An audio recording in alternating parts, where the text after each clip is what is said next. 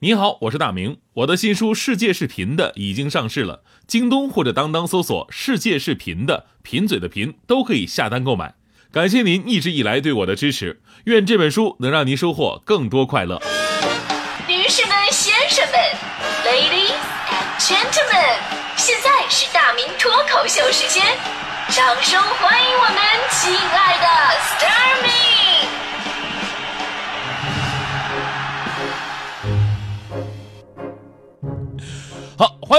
今天的大明脱口秀，我是大明。呃，虽然说现在的孩子呢，无论是在家呀，还是在学校啊，受到的惩戒教育已经非常温柔了，但是在我的心里呢，总有这样一个疑问，那就是老师们仅仅靠话术或者说变相的奖励来引导学生，真的管用吗？可能呢，对那些原本就比较听话的孩子来说啊，就是这肯定是可以的啊，就是说他两句，他可能就哎意识到了，就改过来了。但是对于那些天生就比较皮的，哎，对于那些同学。真的会好使吗？是吧？这是一个疑问。因为这个我们这个年纪啊，再往前的朋友们就感同身受了。就很多孩子都是被打大的。比方说，我爸我妈打我都打出经验了，是什么经验呢？就每次打我的时候，俩人还一边打一边商量。我爸说：“哎呀，这孩子不听话是该打，但是你这当娘的，你能不能别老拧他耳朵呀？是不是？”啊，是不拧耳朵拧哪儿啊？拧哪？你说，打屁股啊？打屁股？屁股是死肉妈，可拉倒吧！屁股听得进去话吗？对吧？我跟你说，还得拧耳朵。俩人还在这商量着行刑呢，这是。请问你们有没有考虑过被行刑人的感受？是吧？后来我爸实在看不下去了，都什么年代了啊！我跟你说，这样打孩子是不对的，咱们还是用书本教育吧。我妈把我放开了，看我爸怎么用书本教育。啊，那你来。我刚松口气，我爸那边卷起一本杂志，啊，屁都盖脸给我一顿打。啊，是这么个书本教育是吧？当然，这个时候爷爷奶奶啊、姥姥姥爷啊就比较重要了，隔辈亲嘛，他们会维护一下。哎呀，打两下就得了啊，这次就饶了他吧，下次你再惩罚他。就我爸在旁边说了：“你说的倒是简单，要是下次他再也不犯了，该怎么办？” 现在想想，这逻辑真的是挺感人啊。呃，但事实证明呢，我爸的担心绝对是多余的，因为就我在学校的表现，用两个字就可以来形容了，那就是欠揍。说现在我就看到很多段子都是什么小明滚出去啊，我真的感同身受，因为那会儿啊，我最爱干的事儿什么呀？我就接老师的话茬老师说一句话呢，我就哎，我反应快嘛，叭，这接上来了。我觉得可能是作为主持人的一种天赋哈。他上学那会儿讲课呢，你接什么话茬啊？比如上数学课，老师说三角形是最稳定的图形，而且三角形的稳定性在现实生活当中应用也是无处不在的。同学们，你能举一个例子吗？说我在下边说。呃，三角恋。我说你出去。上历史课，同学们，谁能举出中国古代战争以少胜多的战役呢？我在下边说，孙悟空大闹天宫，一个人打倒了他们十万小弟。不是，你出去。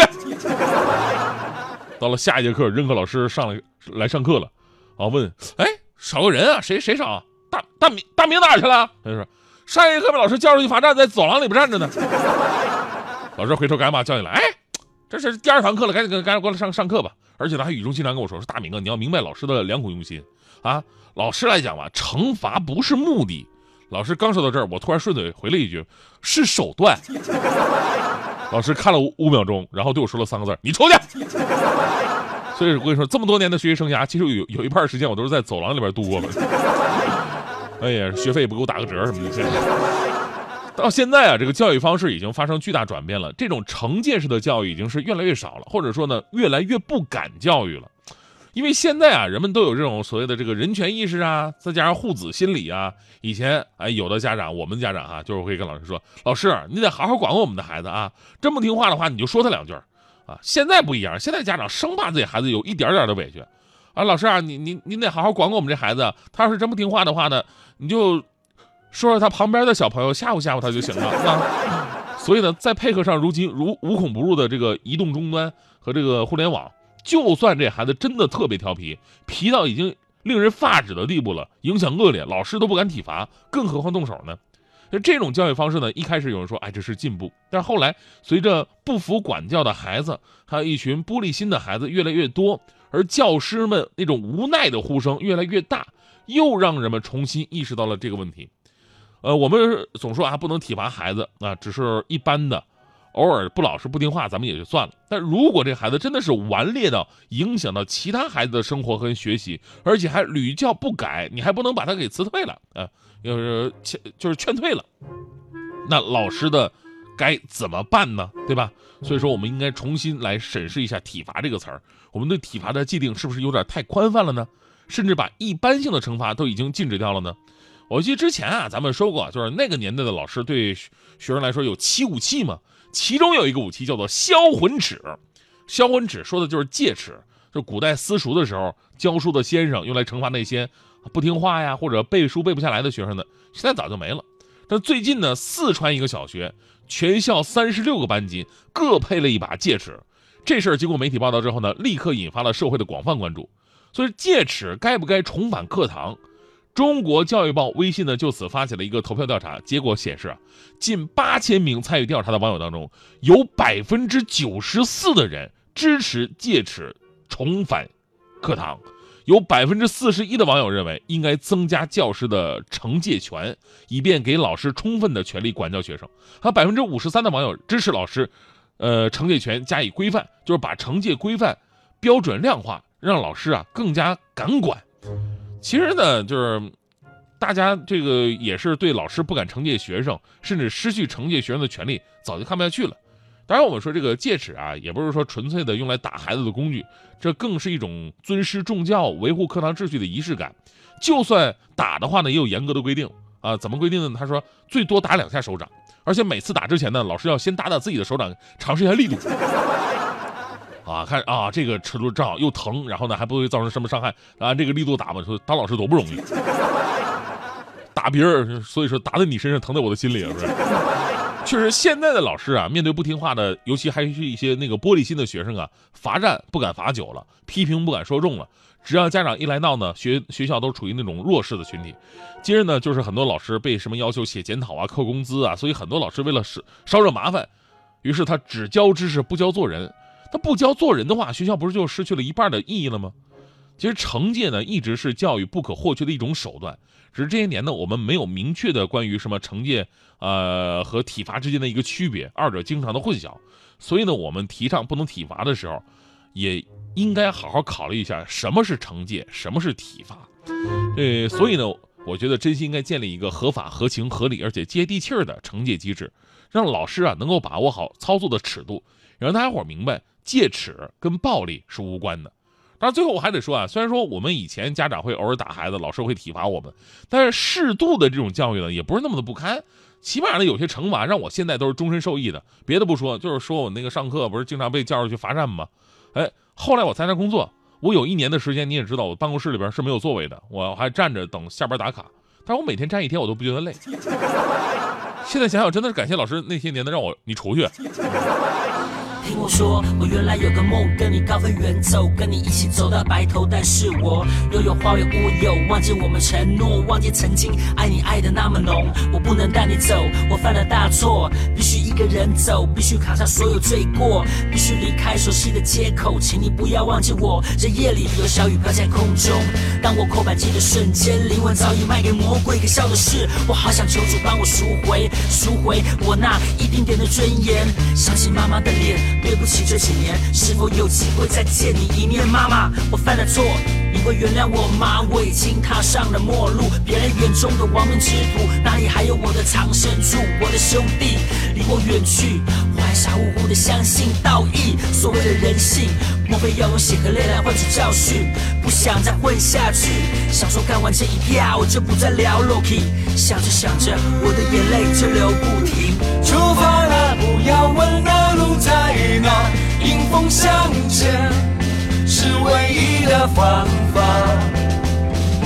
出发了，不想问那路在哪，云顶海呀，什么关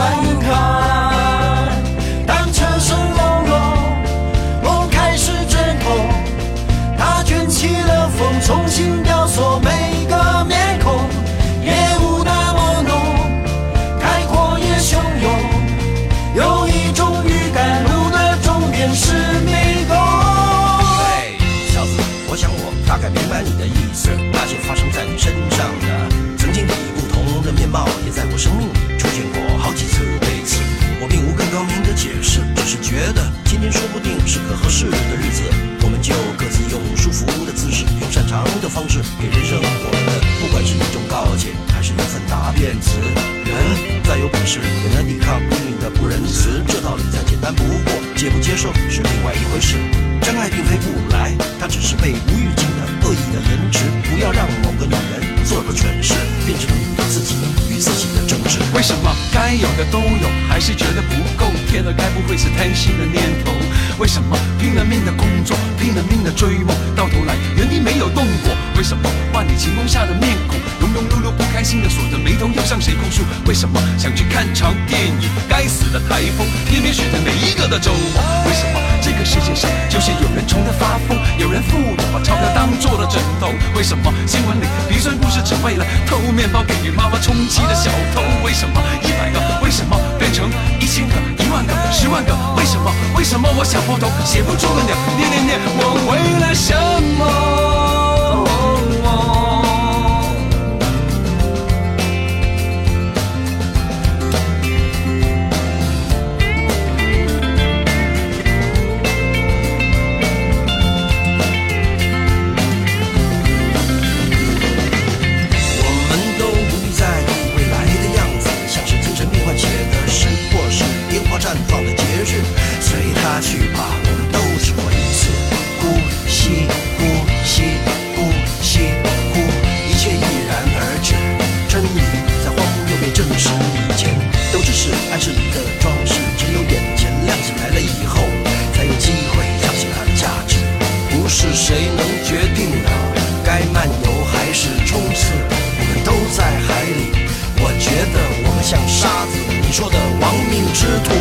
是不是大概就是这个意思？出发了，不要问那路在哪，迎风向前是唯一的方法。